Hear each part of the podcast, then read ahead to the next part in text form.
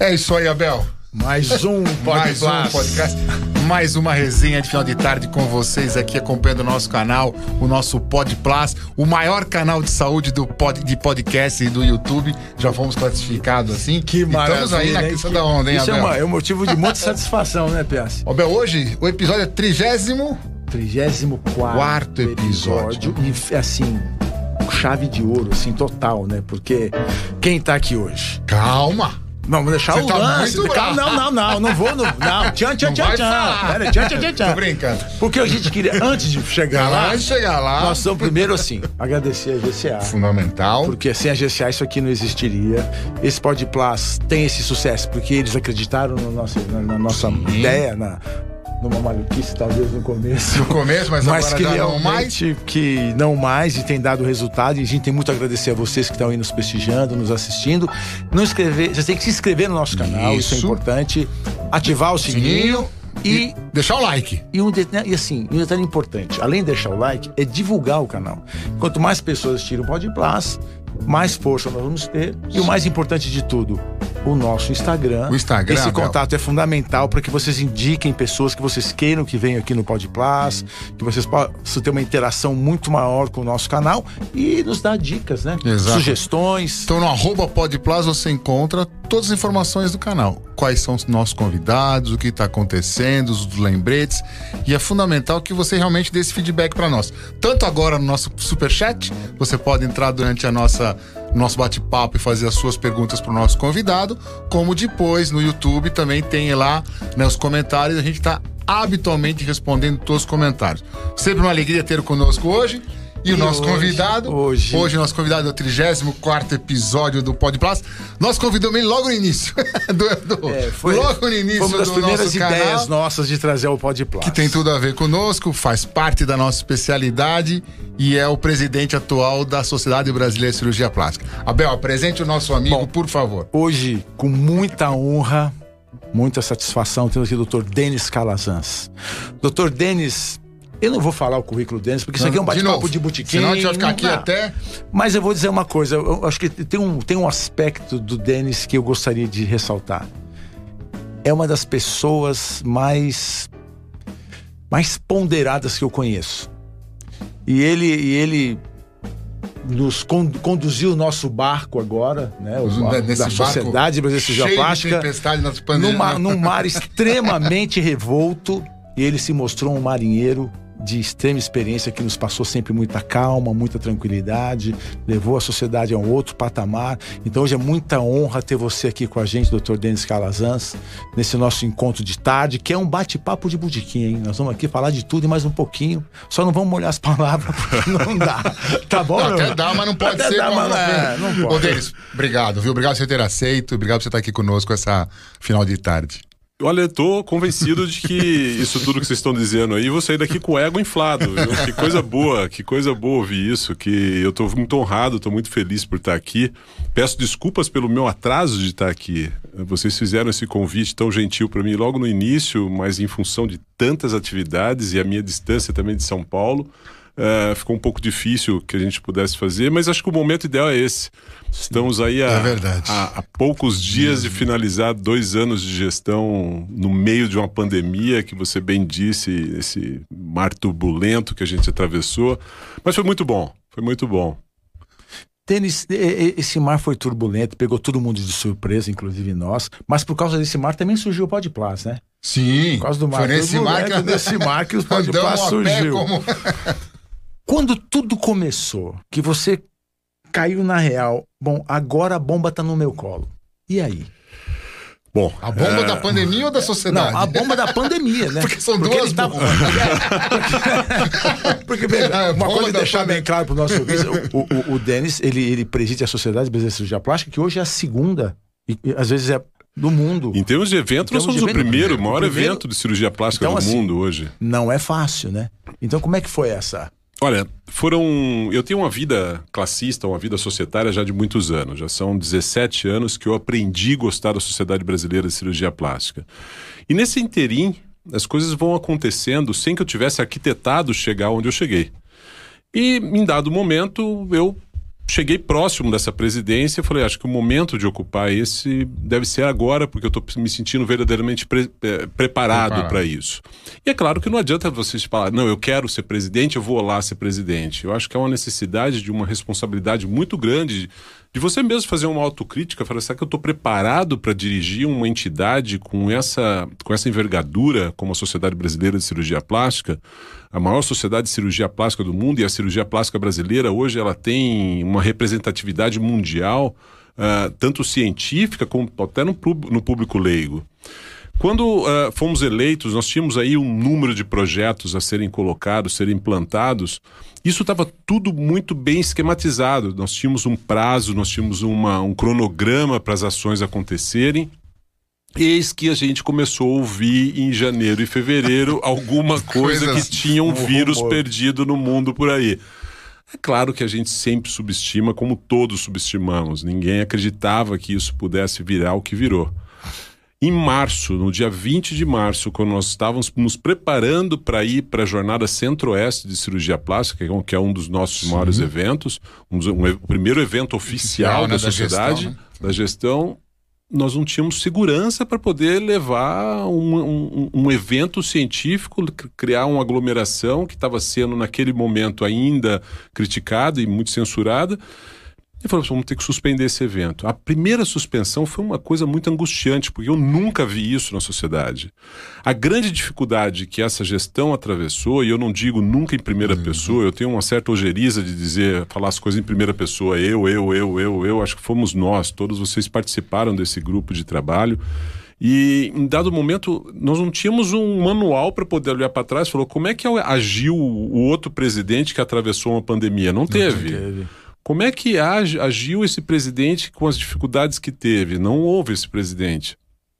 E aí suspendemos esse evento. E aí veio em seguida, ato contínuo, uma semana depois, veio as, a, a, os, os decretos, os fechamentos, decretos. os decretos das autoridades sanitárias Suspende. brasileiras e suspender tudo e tudo isso que nós já conhecemos. Isso foi muito angustiante, mas a angústia maior para nós, enquanto entidade, quem vê a Sociedade Brasileira de Cirurgia Plástica, talvez o leigo deve imaginar, por que, que é essa sociedade? Né? Que, que clube é esse, né? que as pessoas não entendem? Ela é uma agremiação que formou praticamente os 6 mil 1.800 cirurgiões plásticos que nós temos no Brasil hoje, muitos no, em outros países. E essa entidade é a que faz com que a gente tenha aí essa, essa representatividade, tanto científica quanto de formação, da atualização dos cirurgiões plásticos. Imagine que eram 6.800 cirurgiões plásticos olhando para nós e dizendo, assim, e agora? Como é que a gente age? Como é que nós vamos fazer? Eu estou com cirurgias agendadas aqui, tem uma, uma série de pacientes esperando, mas tem paciente entrando no hospital ali precisando de uma UTI, como é que a gente faz? E é esse que foi o aprendi grande aprendizado. Naquele primeiro momento, no momento emergencial, nós criamos um comitê científico com pessoas da nossa, da nossa entidade, que eram professores titulares de grandes universidades, que tinham uma certa afinidade com ciência, para me ajudar, para nos ajudar a formar uma cabeça pensante. Então, elenquei lá um grupo de nove cirurgiões que me ajudaram a, a tomar as decisões árduas que tivemos. A primeira e mais doída dela, sem dúvida nenhuma, foi oferecer a, a todos os cirurgiões plásticos um pedido de que todos tivessem a responsabilidade profissional de não operarem pacientes naquele primeiro momento. Fui extremamente criticado por alguns, fui aplaudido por outros e hoje a gente vê que a situação, o que a decisão que nós tomamos, por mais doída e, e antipática que pudesse sim, ter sido, sim. foi mais acertada. Quantos não foram as, as pacientes que eventualmente tenham sido é, poupadas de um grande dissabor diante de uma mesa de cirurgia para fazer uma cirurgia eletiva, Exato. uma cirurgia estética, de caráter estético. E até, e até questão eletiva Sim. de você preservar né, o ambiente de UTI, né? Você não acabar não, não, não ocupando, o paciente. Leito, né? Ô, Denis, deixa eu voltar um pouquinho. Já chegamos na pandemia, então é Ô, Denis, fala para mim, medicina sempre foi seu sonho de fazer medicina? Como é que Sim, alguém médico na família. Quem foi o. Por que medicina? Por que Denis médico? Olha, isso aí é uma coisa ah. curiosíssima. Eu, desde a infância, eu me senti extremamente atraído por coisas da. Eu acho que aquela figura da que a gente via quando eu era criança, em cidade do interior, onde eu morei, onde eu moro ainda, Sim. em Presidente Prudente em que a gente ia lá ao pediatra. Eu lembro até hoje da minha mãe nos levando ao médico, se passava cotonete em todas as dobrinhas, recomendações, não mexe nada, tem que ficar comportado, você ia todo asseado. Chegava lá, se dava de cara para um, um médico escondido atrás de um óculos imenso, aquela figura toda de branco. Aquela, aquela figura começou a me encantar, e aquela calma, aquela maneira de falar. Esse foi meu pediatra. Tá. E, a, e isso Você chegou foi- a falar alguma vez pra ele, não? Falei, tive a oportunidade Verdade. de falar. Logo quando eu cheguei em Presidente Prudente, há 22 anos atrás, eu tive a oportunidade de conversar com ele. Ele já estava já com a idade bastante avançada, ele se sentiu todo Imagino, orgulhoso. imagino a- E ali foi, foi crescendo a, a, minha, a minha vontade pela, pela medicina. Eu me lembro que eu tinha um grande amigo, tenho ainda um grande amigo, que o pai dele era ginecologista. E a gente ia, eu ia muito para casa dele, e aí, a hora que chegava na biblioteca da casa dele, eu pegava aqueles livros, começava a folhear para ver só imagens de cirurgia, aquelas coisas que encantavam como criança e como adolescente, né? Aí no momento que eu resolvi fazer medicina, eu tinha dois grandes, eh, duas grandes paixões, sempre tive. Um é a aviação e a outra é a, a, a, a medicina. Interessante. E na aviação eu estava entre dúvida entre fazer ciências da aeronáutica e medicina. Só que a medicina sempre falou muito mais alto. E eu acabei seguindo para medicina e fui fazer a faculdade de medicina em Vassouras. Tua, tua faculdade Nossa, também. é, o Abel que eu tenho, honra, que eu tenho muito orgulho de ter feito lá e tenho orgulho maior ainda hoje de ter retornado lá como professor visitante. E A Vassouras, ele fica no Rio de Janeiro. Que, que, Região que- que- serrana. região serrana do Rio. é, Ela é uma faculdade que Ela é faculdade particular ou ela é, é de particular. governo? Ela é Particular. E, a- e é uma faculdade que, que, na época, nós tínhamos lá um- uma série de críticas com relação Sim. à faculdade causa do sistema de vestibular. Depois tornou-se uma grande universidade. E hoje ela tem lá um, um polo educacional de invejável. assim. Enorme, você nem né? acredita que você está Enorme. numa cidade pequena. voltou lá já? Está Abel? construindo. Você voltou lá? Já voltou lá. Eu, tive- eu já tive a oportunidade de, de ir lá dar aula em, em- duas oportunidades. Em Vassouras, Em em Vassouras. E, e muito interessante porque, além de. Nossa, na minha época. Qual a distância hoje, Vassouras hoje, pro Rio de Janeiro, capital? não, 120 É quilômetros. perto, né? é perto. É terra do ministro Barroso. Ah, até as meninas do Barroso. Ministro Barroso é, é de a terra da mãe do Cazuza. Exato. Perto do, da, E tem da mais gente famosa de Vassouras. Tem, Abel, tem. Tem o Ro- o Roxa de Vassouras. Ah, é, Tem o. Roxa de Vassouras. O... Tem um outro colega, eu esqueço o nome dele, vai ficar bravo comigo, que é de Vassouras também. Tem bastante Eu sei gente. de Vassouras. Luciano, Cha- Luciano Chaves. Luciano Chaves. É, muita gente. É, tem bastante Muita gente. gente.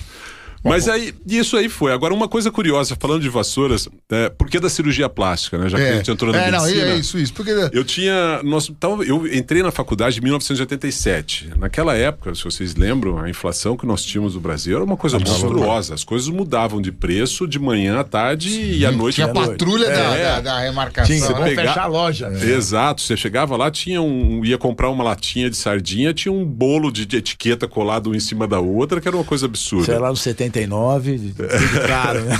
E eu chegava, eu comecei a me encantar por cirurgia plástica já no primeiro ano, que eu achava a anatomia uma coisa fantástica, e comecei a, ler sobre cirurgia plástica. E o primeiro livro que eu entrei na. na- tinha uma livraria, você deve lembrar bem, bem pequenininha, ficava do lado da cantina na, na, na faculdade. Sim. E eu entrava lá, toda vez eu via um livro de capa azul marinho de letras douradas, cirurgia plástica. E eu, nossa, eu pegava aquilo ali, ficava folheando. O livreiro ainda muito cordial comigo nas primeiras vezes, mas depois de quase uma semana namorando, o livro, Namorando namorando o livro, livro. o cara fala, pô, você vai comprar ou não vai? Mas só que eu tentava comprar, eu chegava de manhã com o dinheiro que eu tinha juntado, o livro já custava outro preço à tarde. E aquilo foi uma loucura. Até que eu venci o livreiro pelo cansaço, ele acabou me vendendo pelo preço que, que eu conseguia Sim, comprar. sim. De quem era o livro? Jorge. Fonseca ali. Pronto, falou.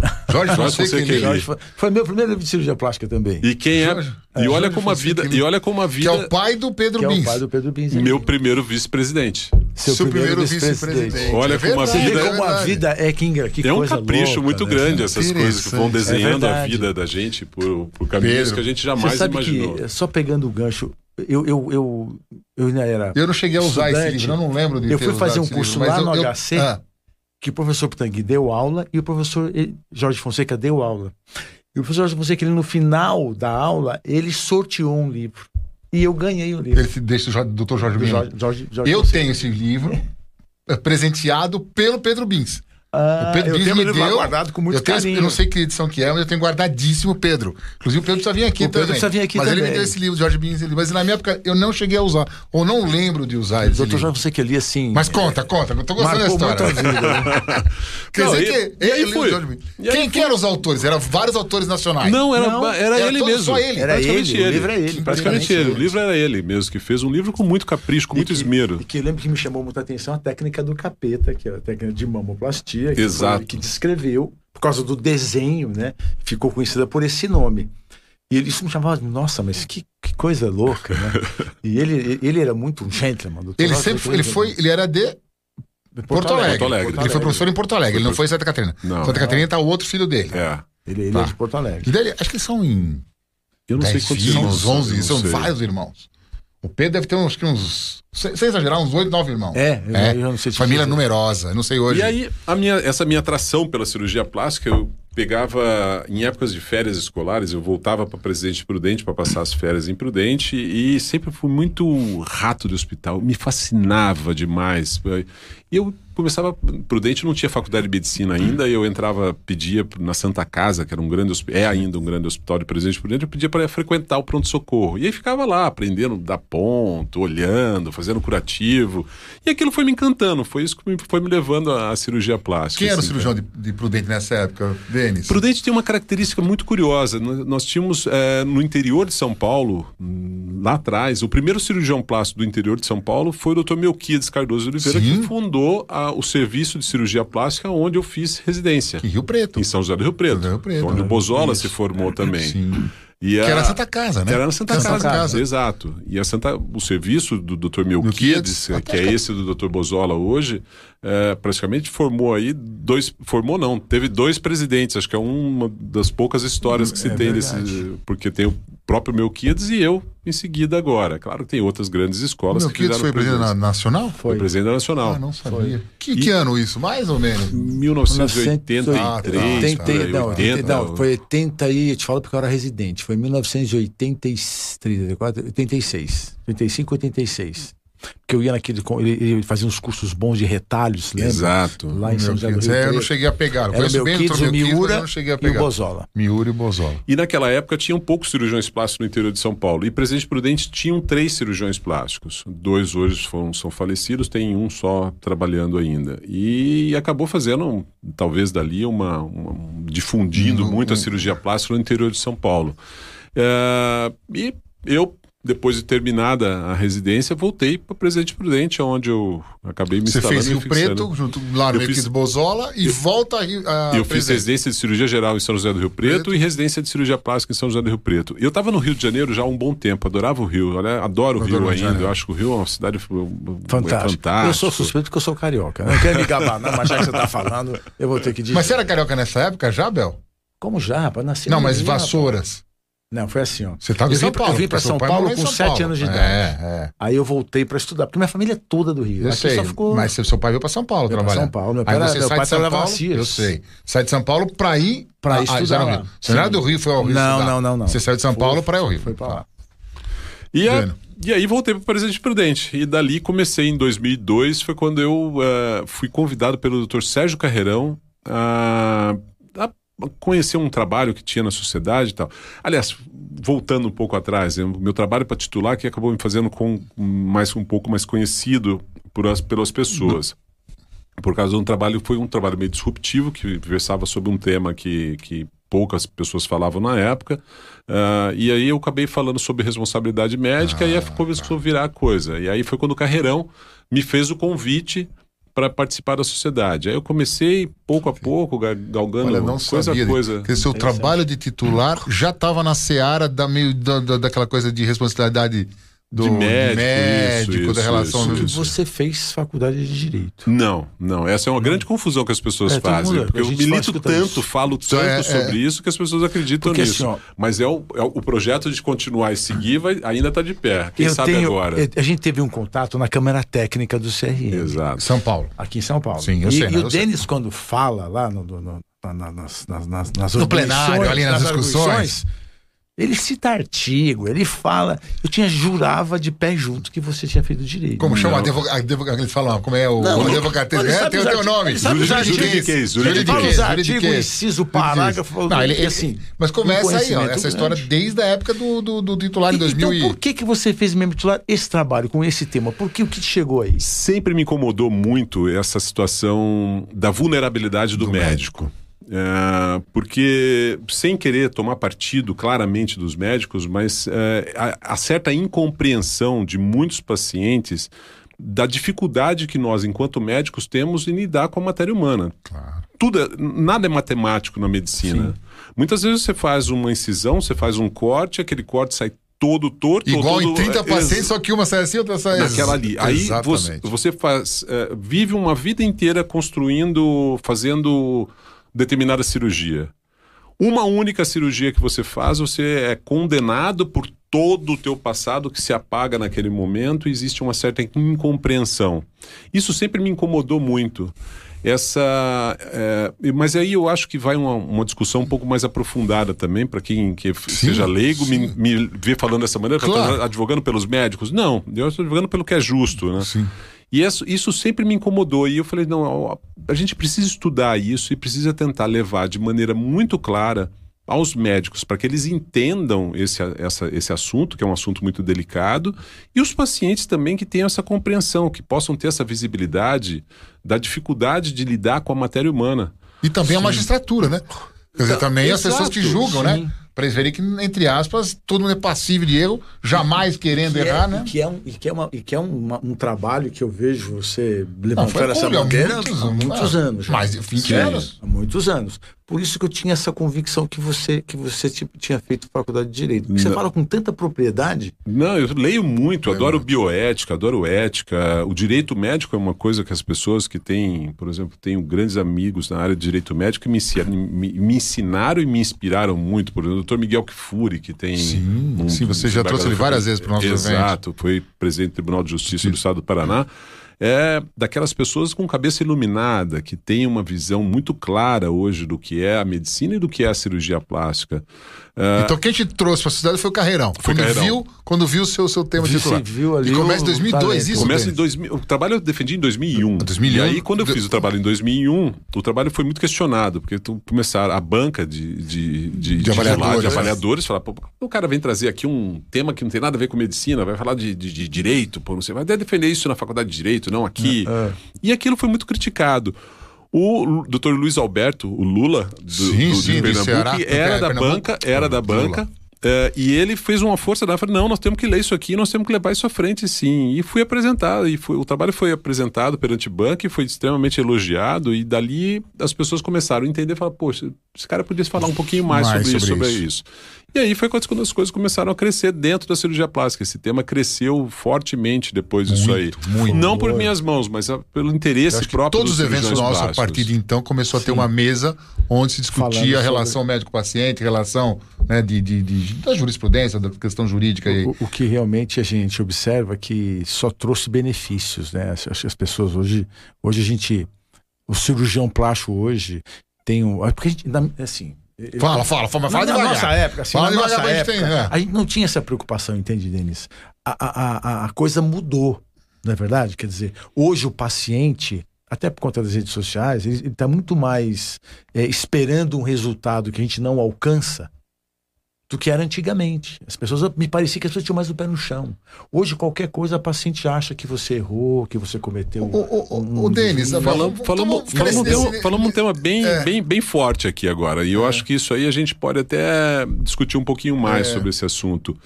Ah, essa história das mídias sociais, eh, e vamos falar do cenário da cirurgia plástica. Sim, vamos, Nós vivemos uma época em que nós tínhamos. É, lembra de um negócio que chamava Revista Plástica e Beleza? Lembro, claro. claro. Revista Plástica e Beleza era o que eram as mídias sociais na época. Sim. Só que você entrava na banca, você tinha lá oito revistas, tinha não sei o quê, umas revistas que falavam sobre cirurgia plástica. Aí você abria a revista, tinha lá sempre uns quatro, vários, acho que devia ter uns dez cirurgiões, Sim. todos sorridentes, todos abraçados sorridentes, com a sua paciente. Que se repetia em todas as edições. Todas as edições. Exato. A era quase sempre o mesmo. O que, que aconteceu? Passou um tempo que hoje nem, nem banca de revistas se tem mais. É. Aí entrar nos sites. Aí o site que não tinha site era Demodê. Não, todo mundo tinha Meu que ter site, site, site, meu site, meu site, meu site. Pronto, morreram os sites que que existem Sim, hoje, sim, mas mas não- pro forma praticamente. E surgiram as mídias sociais. Isto também vai passar. Não E tenho esse, modo que hoje muitas pessoas podem, alguns cirurgiões talvez que estejam nos ouvindo, possam não concordar com isso, mas eu tenho absoluta convicção de que isso vai passar. passa. E eu não vou nem dizendo isso por mim. Existe um, o papa do marketing no mundo hoje é Philip Kotler. Sim. E Philip Kotler fala, fala claramente isso. Essa mídia equivocada na área de saúde, ela tende a se derreter a partir do momento que o paciente tem a percepção de que ele se tornou um objeto, na mão de um determinado profissional. E o que, que o paciente hoje quer? Humanização. É isso que as pessoas buscam, ser cuidado, ser bem tratado, que ele tenha um médico atencioso e não um médico procurando fazer um placar em buscar o maior número de pacientes possíveis através de, da captação de paciente. é, exatamente. E é isso que a gente observa com muito lamento hoje. As Você pessoas... pegou bastante isso, né, Denis? Ah, esse- na, na sua gestação, na sua gestação, bom, na sua gestão em, Fala em devagar. relação às mídias, essas coisas, você pegou bastante isso, né? Ah, esse foi este A ainda. gente teve, né, na cirurgia plástica, agora recentemente, um caso que foi muito emblemático nacionalmente, uma, uma, um, como posso falar, uma... Uma catarse Uma mesmo catarse. dos pacientes em torno de um determinado cirurgião, Exatamente. que é um exímio cirurgião, que todos re- respeitam Respeito, cientificamente. conosco há muito E, tempo. no entanto, esse paciente, esse médico foi execrado, execrado em imprensa, em mídias verdade, sociais. eh, Agora, como está a situação hoje? Pouco se ouve falar. Passou, né? Passa, Passou. porque é como tudo no Brasil, né? O interessante. Golbery do Couto Silva já falava isso, né? É que o brasileiro esque- demora 15 dias para esquecer um grande escândalo. É só ninguém alimentar esse escândalo. E agora tá um outro médico, não vamos citar o nome dele aqui, mas tá um outro médico nessa, nessa berlinda, né? Ah, é, né? Você não, não saiu no exatamente o mesmo programa de televisão, também acusado de assédio, vocês viram esse recentemente um médico paulista de novo. Quer dizer, então assim, e- Entendi. fomentado De uma outra pela- especiali- de uma outra especia- especialidade. especialidade. Fomentado também pelas mídias sociais, por uma, por uma, por uma digital influencer. Sim. Quer dizer, então assim, é complexo isso, Você né? sabe Assim, que é, é, tinha um professor nosso que dizia assim, que a medicina é uma amante. Ele falava possessiva e ingrata. Você vai lembrar quem falou? Você lembra? Você ouviu essa frase? Acho que já. É uma amante porque ela rouba você da sua família, dos seus amigos, do convívio das pessoas que você gosta. E ela é ingrata porque você faz um milhão de coisas boas, uma que você que não deu tão boa assim, você só é lembrado por essa uma. Mas que tudo, que tudo, você hein, fez lá atrás, esquecido. Né? Então, assim, é lamentável, porque você colocou muito bem. É, o- o- a cirurgia não depende só do, do- daquilo que você sabe, da, da tua expertise. São tantos fatores que interferem Sim, sim. e muitas vezes os pacientes esquecem disso. Mas acho que, Abel, acho que na vida inteira é assim, viu? tudo, né? mas Eu medicina acho que você é acerta, acerta, acerta. Quando você erra. Você sabe, é, então, mas eu- isso eu é muito tenho essa do- sensação. Na medicina isso é muito doído. Eu vou te dói, dizer, eu, dói, eu não, vou te indubitavelmente, mas é, é, é complexo. Uma vez eu vi, eu acho que de algum jurista, eu não me lembro exatamente onde, mas ah, um exemplo que me marcou profundamente lá no início da carreira, que ele dizia o seguinte: você processar um médico, independentemente da. Não vamos falar do mérito Sim, da questão, sim, sim. tá? Mas que você. É a mesma coisa que você pegar um travesseiro de paina, subir no alto de um edifício, abrir esse travesseiro e jogar toda essa paina lá para baixo. Isso é o processo do médico. Até essa paina cair lá embaixo, esse é o tempo que leva um processo contra o médico. Ao chegar lá embaixo, essa paina, o processo se extinguiu e viu-se que o médico não tinha absolutamente nenhuma, Nenhuma culpa, nenhuma né? culpa ah, em cima daquele ato e foi uma fatalidade, foi uma ocorrência que aconteceria independentemente da capacidade desse profissional. Aí, aí vai você tentar juntar essa paina novamente. Tenta entrar- encher o travesseiro. Você não consegue nem. faltando. consegue. Você nunca vai conseguir fazer isso, nem metade. É verdade. É o que acontece hoje com os médicos. Ah, essa é muito triste a gente ver isso, porque de um lado cria-se um exército de pacientes e de um outro lado um exército de médicos. Quando na verdade o que deveria haver é uma certa compreensão de limitações e aí também vai um pouco de meia culpa dos médicos pela pela falta de informação, o cuidado, essa pressa no atendimento das pessoas, a pouca informação que é passada para os pacientes. E os pacientes acabam comprando de maneira muito rasa um tratamento médico e ele esquece de saber, aliás, ele procura não saber se esse tratamento tem riscos, o que pode acontecer naquela determinada cirurgia. Bom, mas enfim, aprofundamos muito Não, esse é, não, assunto mas, aqui. é, mas é um assunto interessante, né? Nós trouxemos, assim, nos primeiros episódios, Cataoca. o Alexandre, que, que, que, que é seu Depro, e nós discutimos Deu- bastante sobre isso, falou. né? A, a intenção do médico, a relação médico-paciente, a expectativa. Mas vamos nessa, chega Show. desse assunto. Chega. Vamos, Vamos falar sobre a outra aviação. Por que você, você, você ainda tem esse. Esse- Eu ainda tenho, tenho, tenho meu, meu Tem. brevet de piloto privado, mas, ah, voa, preciso tudo. voltar. Sim, mas ah, hoje eu precisaria ter tempo para poder fazer isso. E para ter tempo para fazer isso. Mas não é você- de, assim, ultraleve, essas coisas. PP não, Faz avião? isso, não, avião, PP mesmo. Ah, bom. Não, Ultraleve. cara que voa de traque, de, de- Não, tem os caras que eu Tem vou colegas de, que cria isso. uma hélice Que voa, sair. Voa de Que voa Não, de, de kitesurf. Não, curi- não, curiosamente eu não subo numa cadeira com medo de cair, né? Não, eu tenho altura. Agora, em aviação é uma É coisa paradoxal que acontece e que você acaba se navegando pela própria, flanando pela própria imaginação, pela própria. Imagina a asa da liberdade, ciência. né? Você tá num avião e tá você autopilotando. né? Você gosta? Avião Eu pequeno. adoro, Não, eu não, adoro. Não, avião pequeno. Você, você tem, eu tenho um pouco de eu, receio. Eu não, não, eu não tenho, não. Mas eu É. tenho que saber quem é o piloto, quem, quem é o avião, manutenção, está tudo. Preciso saber. Rapaz, Preciso saber. preciso uma vez eu saber. tava indo pra, eu tava indo pra, pra Búzios de avião. Aqueles aviões pequenininhos. Mas, são, mas é, Santos. Dumont, Santos Dumont, Sa- Isso. Santos Dumont, Búzios. Aí começou a cair uma chuva, cara. E o avião, sabe aquele avião que não tem separação do copiloto e o piloto? Sim, sim. Dando ombrada. É, ombrado assim, eu, eu assim, aquela asa que- parecia um uma pomba é. assim no ar. Rapaz, eu comecei, meu Deus. Aí uma senhora começou a puxar um terço do meu. Eu falei, pronto, agora ferrou. Não, aí, que, Daqui aí pouco- que ajudou. Aí Não, que... aí daqui a pouco eu vejo o copiloto abrir um mapa no colo. Aí eu falei, bom, aquele dia quando o avião pousou, amigo, eu falei, não, eu vou voltar de ônibus. Por isso que outro dia você falou, a gente ia pro congresso de Búzios. Não, porque- Pô, pena que não teve. Eu falei, Piá, Não, eu agora, de agora tá. agora- em Búzios, Eu vou a pé, Então, eu mas vou de em Búzios. bicicleta. é, mas acho, acho que em Búzios, um, pô, aquele avião, o, aero- o, aero- o, aeródromo dele é pequeno. Pequeno, Mas em Cabo Frio não é tão pequeno.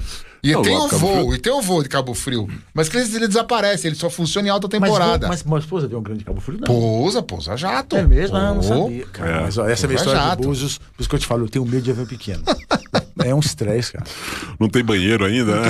Então ainda tem mais essa ainda. quando o cara abre o vidro e coloca o bracinho pra fora. Aí, na hora de levantar, o calor danado, né? O É, calor né? danado. Mano, Mas. Denis, você- você- Liga o ar-condicionado, só pra terminar. Não, fala, fala. Não pode ligar o ar-condicionado, senão o avião não levanta.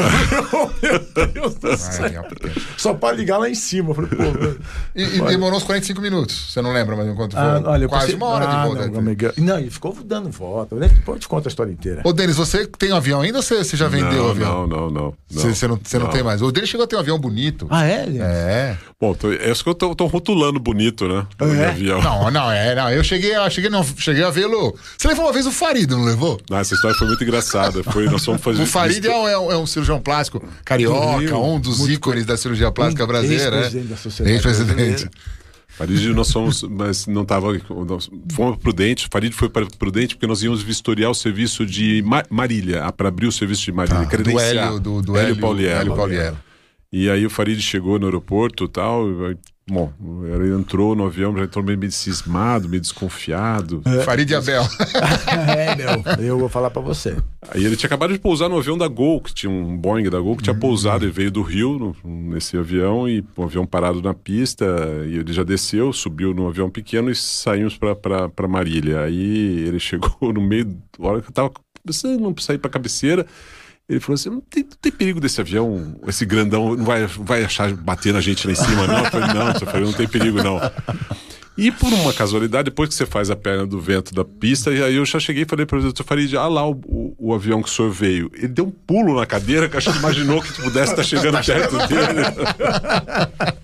Não, é E você já passou algum sufoco no avião? Ah, todo mundo já passa sufoco em avião, né? Em aviação todo mundo não, não. Mas passa. você ali, pilotando Não, porque todas as vezes que, que eu tive oportunidade de, de pilotar, sempre estava com alguém que tivesse mais experiência, né? Então, para treinamento, para essas coisas todas. Mas essas, eu acho que não. Eu acho que os maiores, ah, as maiores, os maiores sustos foram em treinamentos aqui perto de São Paulo mesmo, assim. Eles sempre jogavam para uma, para próximo, de terminais difíceis, de terminais são rotas, São rotas. e, e são difíceis, né? Então, às vezes, passava um deslocamento de ar de aviões muito grandes, você tinha aquele solavanco do avião, É, eu essas coisas. coisa. Porque assim, o avião, quando ele passa, é igual o barco. Quando passa um navio e o barco vai atrás, aquele monte de marola. O avião funciona mais ou menos igual no ar, né? É a mesma coisa. É, Eu fico preocupado, gosta- sabe porque avião não tem triângulo, rapaz, não tem acostamento. Sabe que eu, eu- eu ficava no hotel quando, quando, quando a gente. Quando era criança, e depois minhas, com meus filhos também, perto do aeródromo de Atibaia. E ali tem, um, tem, um- tem uma escola de aviação bastante grande. Tem. Então você fica no, no- no- na piscina do. Do, do hotel que passa de aluno, eu falei, um dia vai cair na piscina. um dia alguém. Aqui mas nunca tomar caiu. sol. 30, 40 anos nunca caiu. Mas eles passam toda hora aqueles aviãozinhos. Mas é engraçado essas curiosidades com. Acho que com o médico, todo médico tem alguma, alguma aptidão para alguma coisa, né? Eu Acho que você tem pra música, não é, Abel? Eu Não. tenho uma banda, faço Aí. parte, eu cutuco as cordas às vezes. É, tem umas pessoas que têm essa, algumas curiosidades para fugir um pouco da medicina, né? Precisa, precisa. E todo mundo tem que buscar Tem que alguma ter. coisa. Ou vai na aviação, ou vai igual o Nelson Piccolo, vai na, em, No, em caça. em em caça. é. Eu lembro do Dr. Jorge Shida, gostava de basquete, um cirurgião plástico. Eu tive a honra de trabalhar com ele muitos anos, ele gostava de basquete. A gente brincava que ele, ele jogava bem, ele era um bom, era um bom basquete. Acho que ele deve estar jogando, né, professor? E, aí no início ele jogava basquete bem. Depois ele foi envelhecendo e teve que comprar a bola. Aí depois ele comprou a quadra. Não, não é que nem eu. Foi, mas não parava Rapaz, de eu quando jogar era basquete. moleque, se eu não levasse Ele- a bola- Então, ele é- mas assim, a, a bola não foi suficiente, teve que comprar a quadra, depois teve que comprar o time. Olha, eu sei que eu vou precisar arrumar alguma coisa para fazer agora o ano que vem, porque eu vou me apo- já tô quase aposentado, né? Então, Não, daqui a pouco, aposentado na sociedade. sociedade. Sabe que nós já fizemos um grupo plástica e pólvora agora. Nós vamos começar a, fa- a fazer clube de tiro de cirurgião plástico. Você faz parte, não faz? Não faz, me convidaram, mas eu tô nessa. Não, então eu vou te convidar. Me fala que eu, Eu vou tô te botar nessa. no grupo Pode hoje. pôr. Ô, ô Denis, me- isso que eu ia te perguntar. Quanto que a sociedade consumiu em tempo? Claro que você não vai ter mais assim, 70% do dia a dia, 50%. Eu acho que é, é absurdo, né? Olha, a primeira você- coisa que eu acho que quem se propõe a ter um Esse a cargo, ocupar né? um cargo, um dessa- cargo dessa- dessa, dessa envergadura, eu acho que tem que ter uma consciência muito grande de que ele está naquele local e que a vida dele continua, a Sim. vida pessoal, sua vida profissional principalmente. A renúncia que você tem do consultório é algo realmente muito importante, é muito impactante eu isso. imagino, eu imagino. É, porque imagina, ainda mais quando você não está em, na cidade Paulo. de São Paulo. Porque a sede nossa, para quem está acompanhando nós pelo YouTube, a sede nossa é em São Paulo. Exato. Você tem que vir a São Paulo, porque não dá para fazer delegar à distância. Algumas coisas, com certeza. A pandemia nos ensinou muitas facilidades, Isso é né? verdade, isso é foi uma grande isso é verdade. vantagem. Mas acho que o grande, acho que o grande impacto que nós temos hoje é o- a apreensão que você fica de operar um paciente e deixar o seu assistente cuidando daquele paciente. E viajar. Ou eu tenho um excelente assistente que cuida dos meus pacientes, sempre tive, que cuida dos meus pacientes com muito cuidado, com muito carinho. Mas ah, é, uma, é uma preocupação, porque a cabeça da gente não desliga, né? E é o tempo inteiro. E a sociedade, ela consome você, porque hoje, por, por meios digitais, o celular é porta para todos Pra virem todo bater na sua porta, né? Então. E sempre tem aquele que te manda mensagem 11 horas da noite, uma hora da manhã, não tem? Sabe qual que era o banco? Eu- Agora nós estamos aqui. Quando aparecia aqueles posts de alguém, algum, algum profissional da área de saúde fazendo um determinado, profi- determinado procedimento estético, aí tinha lá a complicação, aí pronto. Segunda-feira começava a pingar no meu celular. Segunda, terça, quarta. O que, que a sociedade vai fazer Mas- com isso? Ninguém vai fazer nada para isso, não sei o quê, aquelas críticas, aquela saraivada. Aí na quarta-feira mesmo a gente já sempre fomos muito imediatistas, muito rápidos para responder. ou buscávamos o Ministério Público, a autoridade policial, ou quem de direito para poder regularizar esse tipo de situação e tentar prestar uma assistência também ao paciente que tinha sido vitimado. É, aí pronto, acontecia, acalmava a história. Aí no sábado, aquele colega que passou a semana inteira cuidando do consultório dele e tal, não sei o que, ela resolvia mexer no celular. E começava, ontem aconteceu isso tudo. Aí começava no sábado e domingo, começava a aparecer todas as incrível. imagens de novo no celular. Imagina, você, você perde a sua privacidade, né, cara? É, Porque as Não, pessoas você se dedica muito, né, É muito. ô- ô, Bel? Você abre mão de um monte. Imagina. Eu ficava pensando que horas que ele dormia.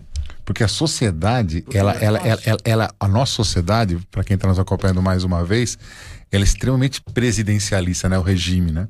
Ou seja, ela, ela, por mais que a gente tenha lá quantos funcionários? Uns 20 funcionários hoje? Hoje, diz- dizendo 20 funcionários. 20 então, 20 funcionários, mas mais ou menos tudo você você responde ao Denis, né? Tudo passa tudo pela passa gente, por tudo você. passa pra gente. Quer Então, dizer, por mais que a sociedade tenha um monte de funcionário, um monte de diretoria, que a gente fez parte, inclusive, mas sempre o Denis está lá, tem que responder. a né? palavra Quer dizer, final é sempre do é do presidente. Presidente. presi- a presidência é um cargo muito solitário. É, Essa é uma grande É, verdade. Porque eu sempre fiz essa fiz questão disso. Acho que assim, os acertos são de todos, os erros são meus.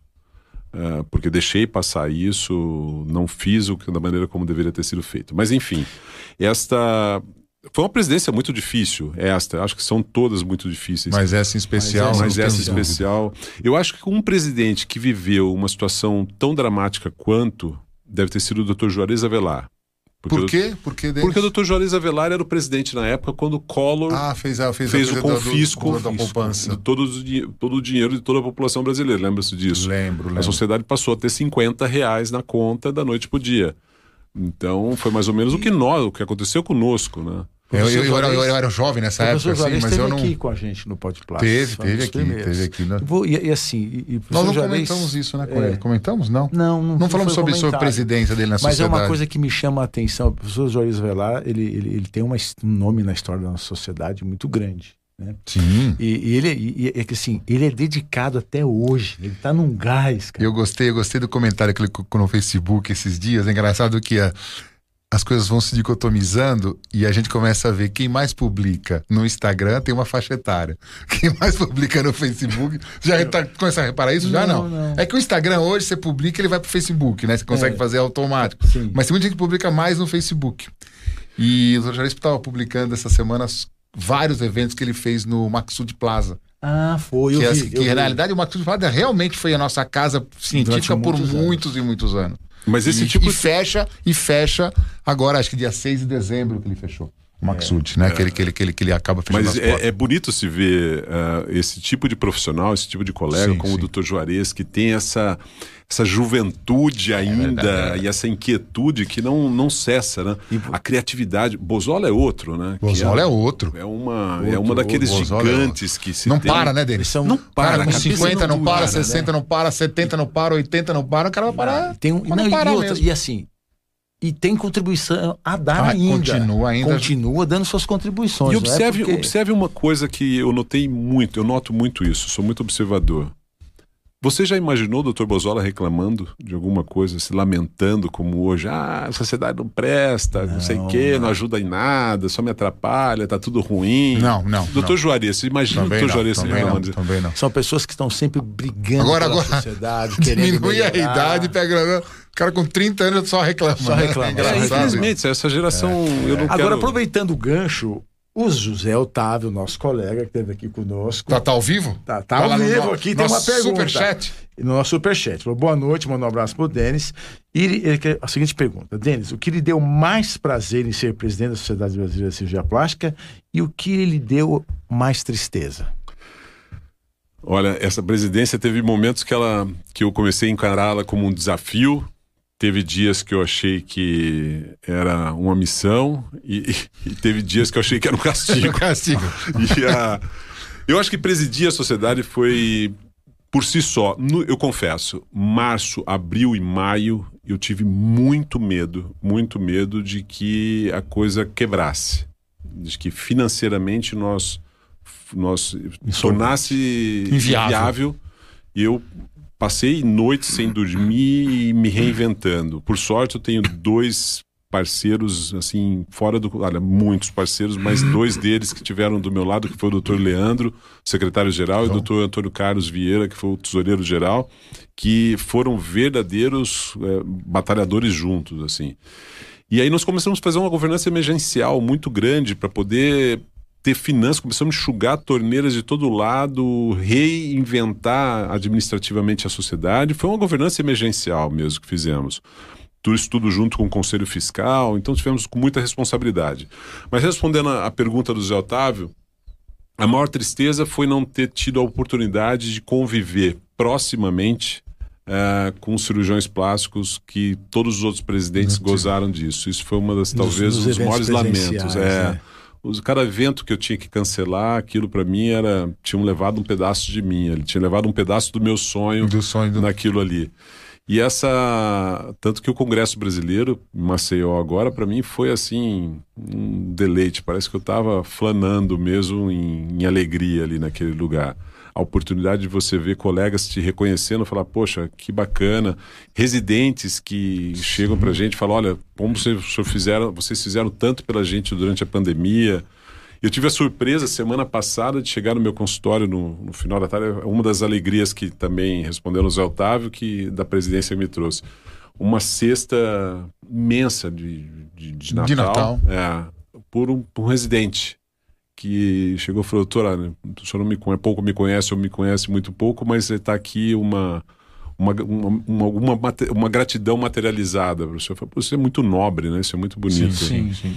A tristeza foi não ter conseguido fazer essas, essa interação com os cirurgiões plásticos. E a alegria foi ter chegado agora ao final com uma, uma sociedade totalmente.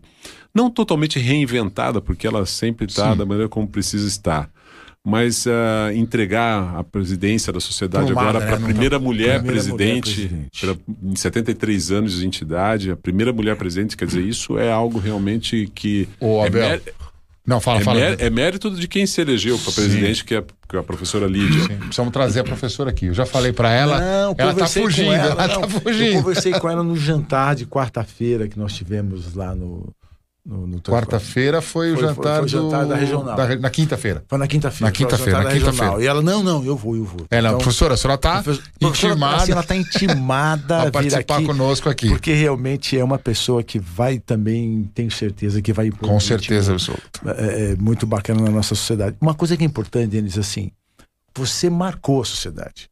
Você talvez não tenha tido esse contato que você espera, tinha esse desejo, essa vontade, mas você pode ter certeza que na, nas lives, nas nossas aulas, no, nossas reuniões de Zoom.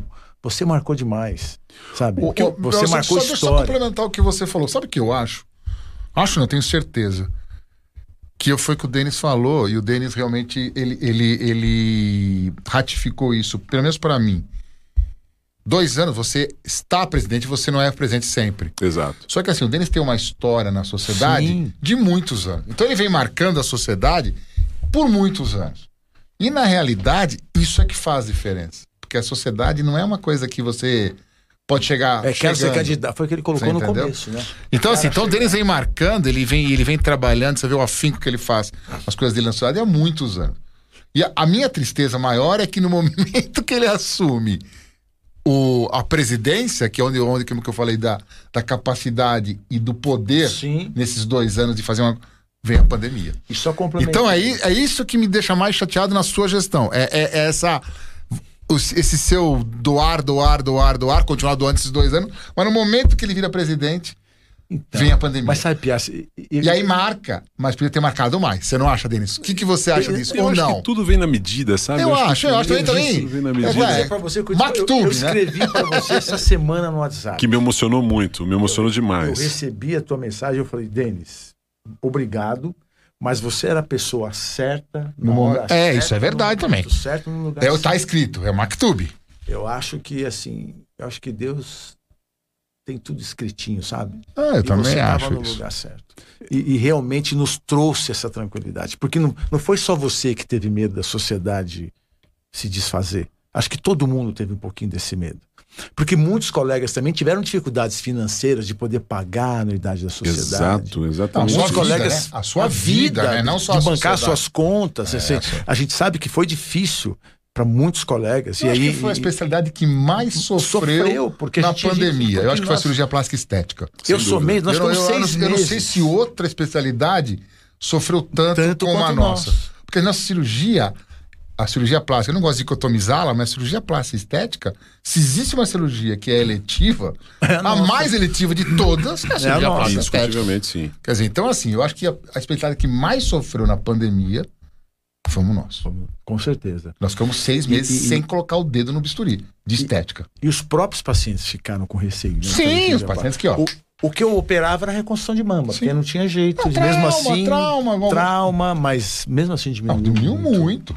Foram dois anos de, de sofrimento. Nós estávamos falando da, da sociedade, esses dois anos difíceis que foram tal, mas você sabe que a gente termina sempre com, fazendo um, um, legado. Eu sempre tive comigo que na vida a gente tem que ter uma postura de humildade sempre para tudo. Sim, Essa história das pessoas se, se acharem Melhor, tem uma, é, não, tem uma frase do, do Piastri já me ouviu falar dessa frase do Ortega y Gasset que ele disse que entre querer ser e crer que já se é vai a distância entre o sublime e o ridículo, né? É, é é então eu sempre penso a vida com humildade, com respeito, com educação, até mesmo as pessoas que eventualmente pensam diferente da gente.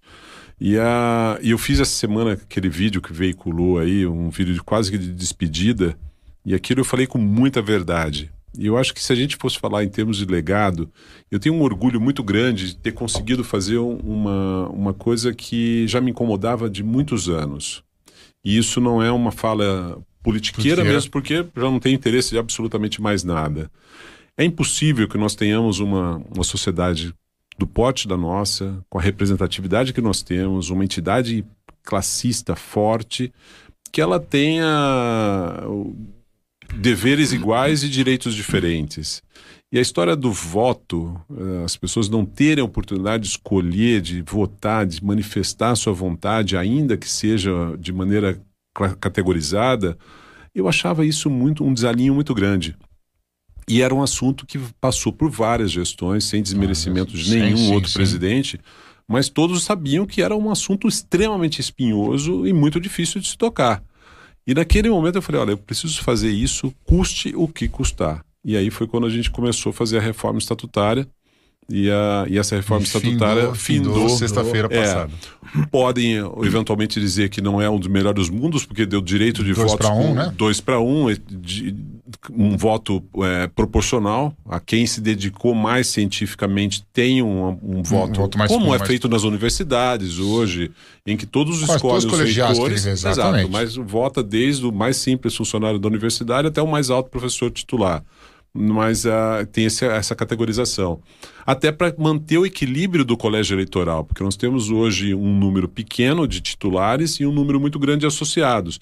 Então trouxemos isso para um equiparamos esse número de com essa proporcionalidade e quem sabe outras gestões aí encontrem um, é, essa marca ficar indelével para sua na sua, da sua gestão, né? Ou seja, quando, quando todos os nossos associados terão direito a votos. Exato. E a primeira eleição vai ser em 2023. Eu ia perguntar 2023. aqui agora. 2023. Como você acha que vai ser essa eleição? Você acha que corre, a gente corre o risco de ter um pouco de. Você usou o termo uma vez comigo que eleição é, é... profissionalizada. Isso. Você acha que a gente corre esse risco? Não corremos esse risco, porque nós tivemos então... o cuidado de colocar dentro do estatuto da sociedade, na mesma alteração do voto, nós tivemos o cuidado de que nenhuma campanha eleitoral pode ser financiada. Então, essa profissionalização de eventualmente uma determinada empresa da indústria médica Indica. querer bancar um presidente, isso torna esse presidente inelegível. Então, esse cuidado que nós tivemos com compliance das nossas ações. Isso é uma coisa muito interessante. Isso é muito importante. Isso. é importantíssimo. Porque isso vai acontecer em determinado momento, como já aconteceu em outros segmentos profissionais na vida. Então, isso certamente vai acontecer também dentro do ambiente médico. Então, nós não podemos deixar e fechar os olhos para isso. É. Porque e o franco interesses... atirador? Aquele cara que, que nunca participou de nenhum cargo de direção da sociedade. Eu quero ser presidente, assim, de direto esse também foi bloqueado. Por quê? Porque nós, hoje essa, essa pandemia provou que para ocupar a cadeira de presidente da sociedade é necessário que a pessoa tenha um mínimo de conhecimento de gestão administrativa, conhecimento da máquina administrativa. Gestão todos podem ter, às vezes até muito, muito. melhor do que mas não na sociedade de mim mesmo. Mas de conhecimento da máquina administrativa é extremamente importante. Então nós tivemos, pedimos que os, uh, colocamos no estatuto que quem se candidatar a presidente tem que ter pelo menos comprovadamente uma experiência administrativa dentro da sociedade, ou quer de uma chefia de departamento, ou de um cargo executivo, tem que ter, viu, ou de um presidente de regional. Tem que ter, tem Não, que ter, tem que ter. É impossível se querer chegar na presidência sem, sem uma experiência tem ter, dessa. Tem ter, Eu vou até mais longe, eu acho que talvez fosse até ter passado por uma regional, ô, ou Denis, como secretário, ou como ô, Denis, ou como, ou como, no que o Abel está falando, nós estamos discutindo aqui. Hoje a sociedade, eu não sei classificar, deve ter uma classificação, eu não sei em relação a pequena, média, grande empresa, em relação ao faturamento. Mas ela tem um faturamento anual bastante flutuoso, né? Não é, não é pequeno, mas não é é, não precisa nem esconder isso, porque nós somos uma entidade aberta. Isso, isso, isso nós, tá... nós somos uma Mas entidade sem fins 20 milhões? Quanto não, beira? beira 30 milhões de reais. 30 milhões por ano. ano. É, é bastante, Abel. Sim. Para uma, uma entidade médica com 7 mil associados é bastante. Como é que funciona isso? A gente não tem, não tem a separação administrativa e, e médica, vai, não tem isso, né? Ou seja, o, o presidente, ele que comanda também essa parte é, administrativa, não é? É o presidente que comanda isso. Nós não é. temos uma profissionalização. Isso, isso. A minha pergunta da... era exatamente esse nome. Não Eu tem. acho que, chega, que nós estamos chegando no momento que há necessidade de, de uma profissionalização. É, porque a, a, captação de recursos faz com que o médico ele precise ir aí nas empresas, que ele precise ter conhecimento de onde buscar recursos para manter a, a, educação à distância, a educação mesmo presencial, a, a continuidade do ensino. Isso precisa de uma profissionalização, como é hoje na sociedade, sociedade americana. A americana é bem assim. Exato. Ou seja, o médico ele é basicamente área científica, entre aspas. E a parte Porque, administrativa gente, fica é sobre uma empresa, um CEO. Né? É uma empresa, esse valor, existe, né? uma uma série, empresa, existe uma série de, de, de 20 nuances que agora. Um monte de coisa. Eu jamais quis tocar nesse assunto enquanto eu estivesse na presença, embora esteja ainda, mas já estou já no apagar sim, das luzes, sim. que as pessoas pudessem me acusar, falar, ah, tá pensando em causa própria, não. Mas a doação de alguém como presidente ou alguém ocupando um cargo executivo é muito grande. Você para de, de trabalhar no seu consultório e você começa é, seria, a trabalhar de maneira honorífica. Seja, a remuneração do presidente remuneração. não seria uma coisa. Eu é, acho, eu acho, acho quem ocupa, quem ocupa um cargo de executiva hoje para sua doação, e é claro que tem já que ele responde civil e criminalmente, inclusive com seus próprios bens, a dissolução, a responsabilidade fiscal da sociedade, e é o que todos os presidentes têm hoje, uh, quem pensa que está ali. Uh, pode gastar dinheiro da maneira como acha, não, não, não, não, pode, não tem como fazer isso hoje. As normas de compliance que nós estabelecemos na sociedade, o estatuto mesmo, ele está muito bem regido e está muito bem engessado dentro de qualquer tipo de corrupção, qualquer tipo de desvio, de improbidade. Então, esse tipo de, de tranquilidade é importante que se passe também para todos os cirurgiões plásticos que têm pouco conhecimento disso, e até a população. Então, acho que é imprescindível que o, o profissional que se dedique, se dedique a isso de maneira responsável, que ele também tenha essa remuneração compensatória. Porque muitas vezes é, eu nunca utilizei, por exemplo, uh, levar notas de táxi para a sociedade pagar. Quer dizer, você acaba pagando do seu próprio bolso para poder fazer. São coisas Sim. pequenas que no final de dois anos Nossa, isso cria. A partir do instante que você se dedica, como você se dedicou, você deixou o consultório para trás. Exato, exatamente. Você deixou de atender paciência, deixou. E você sabe, hoje o paciente não espera muito, né? Aquele que é seu paciente fiel, sim, mas o novo não tem a mesma, a mesma ligação. Exato. Então você acaba perdendo o consultório. Eu acho isso perfeito, acho justo e acho correto. E aqui, ó, o, o, aproveitando o gancho, o Zé Otávio disse que te admira muito pela sua postura também. Então não sou só eu. Você tem mais um fã-clube aqui. Tá bom? E, a, e hoje você engasgou. engasguei, engasguei. Acho que eu tava. Tá emocionado. Tá, tá emocionado. emocionado. Engasguei, emociona. Não foi o rosto. Não, brincadeira. Aproveitando aqui, Denis, você, você, você, você saiu de, lá de Presidente Prudente, gentilmente veio aqui hoje, né? Isso pra gente é motivo de muito orgulho. Mas o ano que vem, dia, dia 1 de janeiro de 2022, Tá livre. Ah, você acha, você acha, vai estar tá mais leve esse ombro, você vai dormir mais tranquilo. Como, como você está se imaginando dia 1 de janeiro de 2022? Hoje eu estava conversando com um amigo, eu disse para ele, estou num misto de sentimentos. Eu não sei se eu tenho alegria do dever cumprido, se eu tenho a euforia de saber que o ano que vem as, o peso sai um pouco do meu ombro, dos meus ombros, mas eu estou preocupado. E estou tentando arrumar já alguma coisa, coisa para fazer. Falei assim, não, eu preciso me ocupar. A minha secretária, que, que já chegou para mim várias vezes, falou assim, doutor, e o ano que vem? O senhor está muito inquieto, o senhor não vai ficar quieto. Eu acho que eu, eu continuo inquieto, essa inquietude científica, uh, essa vontade classista de sempre querer ajudar, mas talvez agora é preciso que abra espaço também para outras pessoas.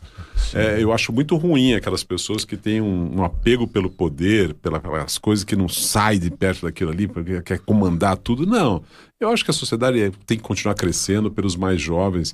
Uh, vocês dois, que são duas cabeças brilhantes dentro da entidade, que eu acho que. Ô, Denis, precisam... a sociedade ela é para a reeleição quando? Há uns 10 anos, não mais que não, isso. Ela né? parou a reeleição na gestão do Dr. Carreirão. Quando Carreirão. o Dr. Carreirão fez uma reforma estatutária que interrompeu ali que, que, que podia se reeleger. É, não, tá. não, tem a reeleição contínua. Continua, claro. Se você se recandidatar, ok, é, nada impede. Nada impede. Mas, mas, mas na, na, história da sociedade tiveram poucas reeleições. O doutor Avelar foi um... Saldanha. Saldanha foi duas vezes? Foi não, duas, Saldanha, Saldanha foi duas não, vezes? não, não. Foi Saldanha, só não. Farid, Garcia. E uh, Garcia, Garcia. É, Barude, Quem? Barude. Barude. Aí o Saldanha não foi mesmo, é verdade. É. O doutor Juarez Avelar. Acho que sim. Foi duas Farides, vezes. É o Garcia, Célio Garcia do Sul, é verdade, é verdade. Né? É, eu, eu, vejo você andando de bike, mountain bike. Ah, agora sim. Você tá meio, falar, meio stalkeando agora... story do... Eu sou amigo dele, eu sou amiguinho no Instagram. No Instagram, eu tô vendo. Eu estou stalkeando o story do... E é uma coisa que, porque assim, eu vou falar pra você. Pegar uma bicicleta e ir pro meio do mato, naquele calor, aquele sol de Jesus, que as nossas caspas viram mandiopã, parceiro. Eu admiro, cara. Eu tenho visto mesmo. Eu tenho visto. Como, e aí, como cara, é que eu tô vendo que você tá se dedicando aí? Bike é uma das coisas que. Se eu nunca gostei de academia, cara. Eu tinha um horror academia. Eu, academia, também, também, eu vou porque é remédio. É, eu academia. para ter dor nas costas, essas é, coisas. Academia é complicado. É, eu que nunca né? gostei de esportes de competição, sabe? Nunca. Nunca tive afinidade. Fiz judô, mas me incomodava. Tentei fazer tênis, me incomodava. Futebol, não sei nem se é 11 para cada lado ainda. pra onde é que chuta? Né? tô, tô, nessa aí do futebol. E, a, e, aí eu comecei a, a, muito. Logo quando eu cheguei em Prudente, eu preciso arrumar um, um esporte para fazer. Tá? Um amigo viu um amigo comprar uma bicicleta. Eu falei, quer saber, eu vou comprar uma bicicleta também. Deu de doido. Comprei uma bicicleta. Dessa bicicleta foram outras tantas bicicletas. E, a, e aí eu comprei uma bike agora no meio da pandemia, uma super bike, uma bike de pedal assistido. Cara, é a melhor coisa do mundo. Porque você é uma terapia que você coloca o som, seu, seu, sua música vai olhando por, por lugares e lá você tem muita trilha no, no meio da roça, é, né? Então fica muito fácil. São Paulo é você complicado. Os caminhos legais. É, mas eu tenho Já bike vi. em São Paulo e tenho bike lá. São Paulo agora inaugurou uma semana, final de semana aqui, inaugurou a ciclovia ali da Marginal. Agora tem som. Primeira ciclovia do mundo, Dória. Já convidei o Dória para vir aqui, mas ele não aceitou. mas ele colocou aqui, em toda. O nosso podcast toda... é de saúde. Não, não, não, mas então, para discutir um pouco. Mas ele colocou a primeira ciclovia no mundo que tem música. Olha, falei ciclovia. Dependendo da música, eu prefiro não ouvir, viu? Só toca assim a Se música for botar do partido. Lá botar pagode, funk, eu prefiro não, não, não, não, não, não, não, mas é interessante. A primeira ciclovia. Com respeito aos pagodeiros. Claro, pelo amor é meu, de Deus, é pelo amor. Sabor de música. Aqui nós somos ecléticos. É, Gostamos de todos os gêneros. Outro dia eu tava, eu, eu tava na praia lá, lá agora, lá em, em Maceió, Maceió, tinha uma placa assim, né, cara? Não, não permitimos entrar com caixa de som na praia. É. Porque, meu, tem praia que fica uma bagunça. O cara leva aquelas caixas assim, um escuta pagode, escuta rock, escuta rock, fica aquela bagunça, ninguém. E você não consegue nenhum livro. Não, mas é, mas é, não, mas eu acho que assim, São Paulo tá fomentando também, né? Já há muitos anos, mas agora tá cada vez mais a moda da, das bicicletas, né? O Miguel Sabino tá é. na sua, hein? Miguel não, Sabino. mas eu tá acho... vendo muitos stories, hein? Não, eu, eu, eu vejo. Miguel, mas como você, você é mais que eu? Fica tranquilo, eu acho, é mais que eu. Eu acho que se todos tivéssemos essa consciência da bike, o problema todo é o risco da bike numa cidade como São Paulo, né? Muito mas assalto, no, é, muito roubo, né? Tem. No tem. interior também tem, mas nem tanto o assalto e o mas roubo no interior. No interior. no interior tem, mas no interior é menos. Eu acho que o problema maior é a indisciplina no trânsito. Isso que eu ia falar, que a relação Tanto do carros, ciclista quanto com, dos carros. Isso né? aqui é a relação Eu já carro fui derrubado duas vezes de bike imprudente já, que alguém que me fecha tal, você acaba caindo para se, eu, se proteger. Eu, eu ando de moto e ando de bike. Eu posso dizer para você que bike é mais perigoso do que moto. Eu, eu acho. Sem dúvida. Bike não faz barulho. Eu acho que o campo de visão da bicicleta ele é, ele é mais limitado, porque aquele espelho retrovisor de bike, né? Os que tem, né? Os que tem, né? é complicado. E tem a lance que, assim, é, é, é respeitar a mão, né? No outro dia quase peguei um ciclista, porque ele, assim, você vai entrar aqui, só olha pra cá, né? O cara veio daqui. Abel, e o buraco? É queria O atravessar a rua em também, né? Londres, né? O- Se você tomar cuidado, você é atropelado. O Brasil, a gente está acostumado a olhar para o lado, não é isso? É. É a mesma O coisa. buraquinho, o buraquinho da, do- da rua, do, do asfalto para bicicleta é muito pior Mas você do vê que como- pro- o que é conscientização, pro- né? Eu acho pro- que vai em uma cidadania até dos próprios governantes. Então, acho que é uma oportunidade boa de dizer isso. Por exemplo, eu vou pegar uma, uma cidade dos Estados Unidos que é Atlanta. Atlanta tem um trânsito caótico como São Paulo. E o que, que o governo fez? Começou a incentivar a compra de bike, começou a subsidiar a, a- a compra de bike. Então é pago uma parte pelo, pela própria municipalidade, pelo próprio para governo. incentivar o. E criou-se a- ciclovias, por exemplo, tem uma ciclovia que vai de Atlanta, acho que salvo engano, até o Alabama, que são quilô- 200 quilômetros. Era uma antiga estrada de, de ferro em que se tirou, pavimentou e é algo chama Silver Comet. É, uma, é algo cinematográfico essa, essa, esta, essa ciclovia. Interessante. Ent- E você roda Atlanta praticamente inteira, você faz quase que todo o anel viário de Atlanta com bike, ou eventualmente os ônibus têm um gancho na frente que cabe 10 bicicletas, em que ela, você vai, o ônibus Entendo. para, você encaixa sua bicicleta ali, vai até o, o ponto, depois você desembarca a sua bicicleta e continua. São Paulo precisaria de uma coisa assim. Essa mobilidade, essa consciência cultura, de né? Essa mobilidade. cultura de mobilidade Eu urbana nós não é temos imprescindível ainda. que se crie isso. Eu acho que alguém iluminado precisa chegar a um ponto, porque vai chegar uma hora que o trânsito de São Não, Paulo não não, dá vai parar. A gente, a gente tem o hábito de sair de casa e no final da rua, sei lá, é a padaria, você vai de carro. Sim. Se você fosse de bicicleta e voltasse, seria tudo melhor, entre aspas, né? Em relação à poluição, em relação ao bem-estar, em relação a tudo. Você não, você pega o carro, dá uma volta, porque você não é contramão, você dá uma volta pela padaria, volta. Volta. Dizer, a bicicleta seria. Quer dizer, então assim, e aí, há uns, eu não sei agora, eu- foi o Fernando Haddad que fez as ciclovias de um jeito mais. Mas ele fez quilômetros e quilômetros, mas não pensou também. Ele fez no meio É, ciclovia, fitando faixa, faixa. não podia, né? Mas assim, eu acho importante. Ele, ele, ele deu uma, ele deu um, ele deu um start deu um nisso. start, sem entendeu? Então assim, a- agora a gente não continuou, né? A gente não, não viu que as pessoas não foram Agora, fomentando uma mais coisa que eu isso. observo é que as pessoas também não respeitam ciclovia. Na minha rua tem ciclovia. Não Os respeita? carros- não, diz quando eu chego lá tem carro estacionado na ciclovia. Ah, eu, eu, eu, tenho- eu, eu já não, já Eu não, já não tenho visto muitos mais. Em Moema você vê isso, é, carro que não respeita, e assim.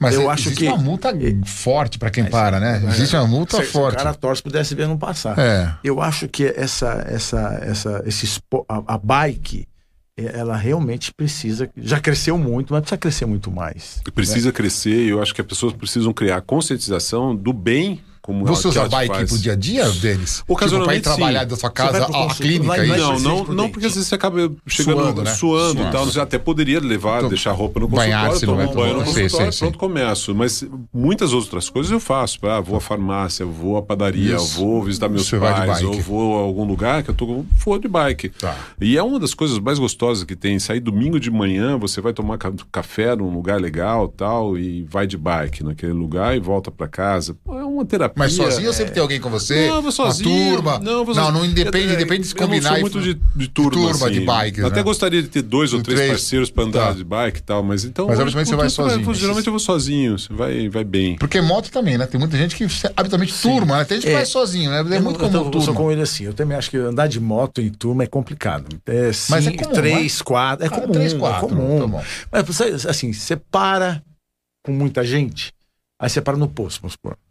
Demora, porque aí. Até todo mundo até abastecer. que não abastecer. Até, até, que você tá sendo, peraí que eu vou no banheiro. Aí para. Tudo. Então, assim, é complicado sair com Quer dizer, muita uns dois ou três tá E bom, Bike né? deve ser. Eu vejo aqui em São Paulo também aqueles bike noturno, né? Aquele grupo de saber 30, 40. Gente, assim. Como chama aquela menina? Bike night, tem um. Não, mas a, é- o, o irmão dela é patologista no HC. Lembra aquela que, que era. Esqueci o nome dela, Falzone. Lembra da Falzone?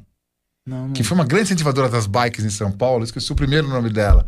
Não sei o que Falzone. Hum. E o irmão dela é patologista, de, faz oncologia cutânea, Falzone, Roberto Falzone. Roberto Falzone. Esqueci o nome da, da irmã dele. Desculpa, Roberto, se estiver assistindo, mas a irmã dele foi a grande incentivadora desses night bikers aí de São É, Paulo. uma coisa que eu quero fazer ainda, eu, eu fiz a, em 2004, que eu fui. Não sei se foi uma coisa totalmente mal preparada, que eu só peguei uma bike para dar uma volta num, num relé chateau que eu tava ali e na França. Na França. para acompanhar a colheita de, de uvas e vinho, que é outra das minhas paixões, né?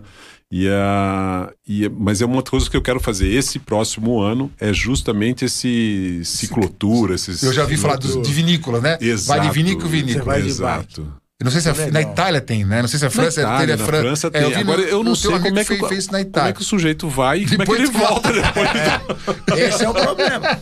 Aí não sei se a bicicleta escora ele ou ele escora a bicicleta. Vai andando Você imagina, né? depois vai, vai, sabe, assim, um escora o outro. Você foi numa vinícola, todo mundo fez a degustação de 10 Mas você sabe que. Não anda mais, não anda mais. Eu tenho, eu aqui uma casa aqui no Principado de Guararema e eu tenho um, um, um, um cara que mora umas três casas depois. E e é engraçado que ele, ele chama, ele chama Oswaldo. E ele é pedreiro lá de muito tempo. De vez em quando eu olho o Oswaldo na estrada, tá a bicicleta inclinada assim para um lado e ele inclinado em cima da bicicleta, andando assim, ó. Lá vem o Oswaldo. Oswaldo. Oswaldão, se cuida. Abel, isso é só para uma, uma coisa que é interessante. Assim, a gente, a gente vê vários final de semana, de domingo, assim, em alguns bares em São Paulo, ou mesmo lá em Guararema, naquele mirante do, Mirante do, do Paranaíba, né? Pa- Mirante- Mirante Paraíba. Vários motoqueiros. Motoqueiros, não, motociclistas. Vários. E habitualmente eles estão usando alguma coisa etílica, vai. Ou tomam vinho, ou tomam cerveja. Eu, Como eu é que é o equilíbrio, equilíbrio na moto? Não sei se já não- teve. Mas olha, eu conheço gente que dirige que, que, que eu, eu não eu, eu quando eu saio de moto Claro, eu não, claro. eu não bebo nem assim Não, eu sei, nem mas- eu não, dirigindo, mas assim, eu tô tem cara que bebe e bebe muito eu também faço a mesma pergunta Bianca. Consegue ter E equilíbrio, sai, né? e sai. Tem cara que toma cerveja, sobe na moto e sai andando. Porque eu fico imaginando. Eu acho- eu cara acho uma- porque uma- eu quatro uma rodas Não, ainda não. vai. né? Agora, de duas. Eu, Essa eu pergunta os eu me faço bebendo- toda vez também. eu, eu fico pensando, porque os caras bebem e dirigem moto. É a mesma coisa que dirigir Não, bicicleta, né? O cara, o dia que ele quer dar um susto no fígado, ele toma um copo d'água. porque E dirige é moto. assim, e não perde equilíbrio, né? Perde. A curva ficou um pouquinho mais longa, né? Ele não daquela perde, curvinha, perde, aquela sim, curvinha perde. fechada. Mas é curioso esse negócio da bike, que é o que você vê de cirurgião plástico que tem essa afinidade com bike. Pois é, tá crescendo muito. A né? Anne Groth, que é Sei, presidente claro. eleita da Regional Paraná, Paraná. é uma ciclista de mão Ah, é? cheia, é uma pessoa fantástica. A Anne é outra tem pessoa gente, que. Tem mais gente que anda de bike. Tem, A gente tem, muita triatletas na Sociedade Brasileira de Cirurgia Plástica que fazem bike, cicli- é, ciclismo, natação Gustavo, e corrida. que é Gustavo presidente Gibim. da- Gustavo Gibim. Gustavo Gibim. Não, Que é o- presidente da Regional Tocantins agora. Ah, não, não, esse não. Eu falei Gustavo Gibim de São é. Paulo. E o Gustavo Gibim, é do- ele acorda de madrugada pra ir treinar todo dia. Ele tem, um- ele tem ele é um cara aplicado demais. Ele tá fazendo. ele- não sei se o Gustavo, Gustavo, você tem um ver. ouvido absoluto. Eu não, sei se, eu não sei se ele fez Iron Man já. Ele tinha feito aqueles pequenos Iron Man, mas. Eu acho que ele já. A última vez que eu conversei com o Gustavo, ele tava treinando. É, eu sei que ele tava treinando. E tem um outro colega também que também faz. Eu esqueci o nome dele. Ele foi até com a gente pra Escócia. Aquela viagem que você não foi. Que também tem dele. atleta? Tem atleta e, e dos bons, viu? Cirurgião plástico? Cirurgião plástico. Ah, não sei quem é, não.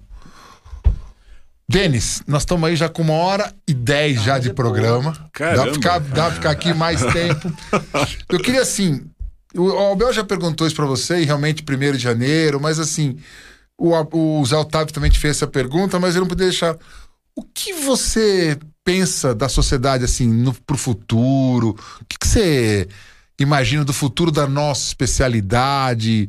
O que, que você acha, assim, qual que seria as ações que, que a sociedade tinha que fazer para, entre aspas, continuar a sociedade brasileira ser, ser, ser um exemplo mundial de especialidade? Eu acho que a sociedade precisa. Acho não. Eu tenho absoluta convicção de que a sociedade precisa continuar nessa linha de modernização.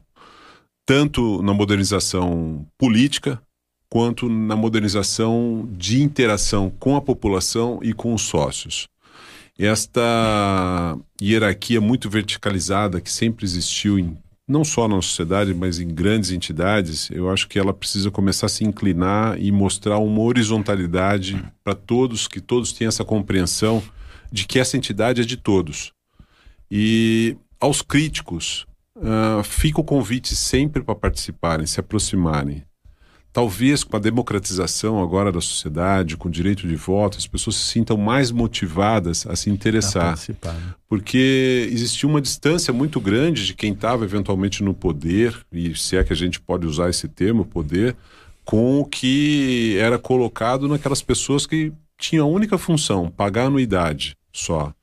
Eu acho que nós precisamos dar essa sensação de pertencimento a todos os sócios, e eu me esforcei muito para fazer isso, tanto que eu sempre eh, tive o cuidado de levar essa presidência extremamente horizontalizada E isso que eu acho que nós precisamos.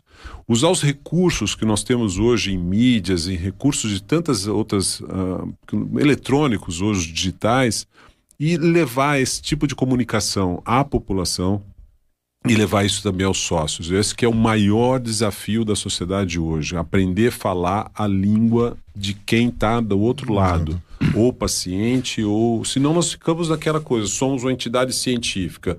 O paciente de cirurgia plástica está lá e fala, tá, mas e daí? O que, que importa isso para mim? Eu vou atrás do meu doutor ali, que meu doutor está me mostrando fotografia de pré e pós-operatório que eu estou adorando ver e é isso que me interessa. Então, esse tipo de modernização precisa acontecer. É claro que não depende da Sociedade Brasileira de Cirurgia Plástica muitas coisas, nós dependemos do Conselho Federal de Medicina, mas é preciso sim que nós, enquanto entidade, tenhamos esse espírito classista, nós médicos tenhamos esse espírito classista de fazer a coisa crescer. E não só criticar, né? Então, às vezes as críticas são muito ruidosas. A gente que está eventualmente se esforçando para fazer as coisas acontecerem, houve uma crítica pequena de um, no universo de 6.800 cirurgiões plásticos, houve um falando, ah, essa sociedade não presta, vou montar uma é, para mas... mim, que não sei o que lá. Sempre vai ter esse tipo de tem, crítica né? destrutiva. Isso é muito ruim. Então, acho que esse é, é o maior desafio de quem assume a sociedade hoje, de quem precisa levar a sociedade à frente. Mas eu tenho absoluta convicção de que essa entidade não vai parar de crescer e não vai parar de, de continuar tendo essa, essa esse ar iluminista uhum. que nós temos hoje dentro da entidade. Eu vou, eu vou botar você numa calça justa rápida. Saindo da sociedade dia 31 de dezembro, dia 1 de janeiro, qual o conselho que você deixaria para a professora Lídia que está assumindo agora a sociedade? Conselho não, hum, até porque essa não seria a palavra. Qual a dica, o, o que você deixaria? A dica é, é uma só que eu tenho falado com ela reiteradamente isso, é continuar se esforçando muito para trazer a todos os membros da sociedade essa sensação de pertencimento. Continuar desenvolvendo o nosso papel científico, continuar cuidando da segurança da população, porque a segurança da população, em termos de exercício da cirurgia plástica, hoje é imprescindível que se cuide da defesa profissional Sim. com esse olhar em cima do paciente. E que se tenha também a segurança do próprio profissional que exe executa o bom procedimento que somos nós. Sim. Temos um título de especialista na área, que estudamos por aquilo e temos zelo pela nossa especialidade. Porque teve uma coisa que você fez, e na minha opinião fez muito bem, foi a defesa da nossa especialidade frente à invasão de outras, de outras profissões, dos dentistas, dos fisioterapeutas, enfim. Isso você realmente você você brigou, você lutou, você teve grandes conquistas nesse nesse nesse nesse âmbito. É, é, e a gente percebe que infelizmente é enxugar gelo, né? As coisas a gente tenta brigar, brigar, mas é, é, é isso não, não, parece que não para. Infelizmente, nós estamos vivendo hoje num país com, imagina, 300 e 358 faculdades, 348 faculdades Sim. de medicina, formando 35.800 médicos por ano. ano. E há quem diga ainda que o Brasil tem pouco médico. Então... Fora, fora os que os revalida que estão aí. Né? Exato, né? bateram na porta batendo querendo porta. voltar. Nossas, né? Então, pensou-se durante muito tempo a medicina em termos de quantificação e não de qualificação. E tentar inverter essa equação agora é um pouco difícil. E quem é que vai fazer isso? Os especialistas. São esses profissionais, bons profissionais, que vão continuar apostando firmemente na boa relação médico-paciente e, sobretudo, na qualificação dos do, do, do, do, exercício da nossa, da nossa profissão. Porque, do contrário, a gente vai cair numa vala comum aonde vão estar todos os paraquedistas, os aventureiros da, da, da, estética, da estética, o que é lamentável. Pacientes que. Essa semana eu vi uma coisa no consultório que me chocou profundamente uma paciente que chegou e falou: Doutor, quanto é que custa o seu Botox? Ah, acabei falando um nome comercial aqui, sim, desculpa, sim. mas quanto é que custa o seu? Eu achei aquilo muito pouco deselegante, pedi para falar com a secretária. Falei, olha, fala com a secretária, ela que cuida disso para mim. Aí a paciente depois voltou Quer e falou assim, mas por que é tão caro o seu Botox assim? Eu falei, mas por que, o meu Botox é tão caro? É, a, gente não viu, a gente não trabalha com é. commodity, né? É, não, não somos Deus, commodity, né? Então, mas porque eu. Querem transformar a medicina é. numa commodity. E ela estava né? dizendo, falou assim, mas eu paguei um terço do que o senhor está me cobrando aqui. Eu falei, poxa, então eu por lamento, favor. mas por favor, fique à vontade. Abel, Mais pena, um né? episódio Que que, a gente tem que, infelizmente, Infelizmente. E eu queria terminar esse aqui fazendo mais uma vez o convite à professora Lídia. Vamos, a professora é. Por favor. Ela já, eu preciso Vem falar aqui, que ela né? vir aqui pra gente discutir Vem sim. com ela e conversar e aprender, vai ser uma Aprender, delícia. Porque com certeza é, é- é, assim é, é alguém que vai também somar Vai. bastante a Você sociedade. espere- espere e verás. E, vai, vai trazer um, um ritmo também acelerado. Queria, Denis, agradecer com carinho que você teve aqui de participar conosco nesse episódio. Honrado, muito obrigado. Agradecer quem tá em casa até agora nos acompanhando ao vivo, né, Abel? Desejar a vocês. Otávio, você que tá aí, que eu tô vendo aqui, que você tá acompanhando. Desejar- O Lúcio lá de Brasília também deixou um recado aqui. Desejar Então, a vocês um Feliz bastante- Natal, né? Sexta-feira agora, dia 24. Feliz Natal Feliz. Natal, um final abençoado em família. Que vocês possam realmente, né? Não ter- esquecer ter do aniversariante, né? Exatamente, ter uma noite feliz em família. É uma data gostosa, né? A gente, a gente independente da religião que, que vocês sigam, que vocês professem, a- o Natal ele sempre tem um, tem um, tem um significado né, salutável nas nossas vidas. né? E dia 28 tem episódio, Tem hein? episódio imperdível. Pode Plus não para. O Pode Plus a gente não vai parar. E olha, e o episódio dia 28 tá assim. É verdade, é verdade. Qual é o tema dia 28? Medicina cannabis. Cannabis. Medicina da, do canabidiol, medicina. Aprendemos o que é hemp, Hemp. o que que é cannabis, a diferença. Realmente. E vai ser muito interessante. Vamos receber o Romeu Fadu, que é cirurgião plástico e especialista em medicina cannabis, um investidor também. Vai ser um papo muito interessante, dia 28. 28? 28. 28, às 19 horas, o, episódio com o Romeu Fadu sobre medicina cannabis. Perfeito. Vamos agradecer de novo o nosso A patrocinador. GCA, muito obrigado por acreditar no nosso trabalho, por poder proporcionar isso aqui, ó, um momento agradável desses. Então, GCA, muito obrigado por ter acreditado no nosso projeto, por ter nos apoiado durante esse ano. E o ano que vem, espero Já que tá sejamos fechado. juntos, está fechado. E o que realmente tem, tra- tem trazido essa oportunidade incrível. Denis, eu, para o dia do meu amigo, quero te agradecer muito. Você sabe que a gente, eu tenho, tenho admiração por você de muito tempo, câmera técnica juntos, eu, como eu te falei, eu aprendi muito com você e a, você falava, eu, né? Então, assim, eu tenho por você um carinho muito grande, escutava. E, assim, eu só tenho que te agradecer e te parabenizar. Acredito que muitos dos nossos colegas Que estão hoje estão né? nos acompanhando gostariam de estar aqui no nosso lugar para te dizer isso. Muito obrigado por você ter feito tudo que você fez e ter conduzido a sociedade com tanto brilhantismo nesse momento tão difícil que nós passamos. Muito obrigado. Poxa, Denis, obrigado. Obrigado, viu? Obrigado. Obrigado, pessoal de casa. Obrigado a todos. Se inscreva no nosso canal, divulgue nosso Podplas no Instagram e até terça-feira que vem, se Deus quiser. Feliz Natal. Pessoal, 0102, Aquele brigadíssimo, abraço. hein?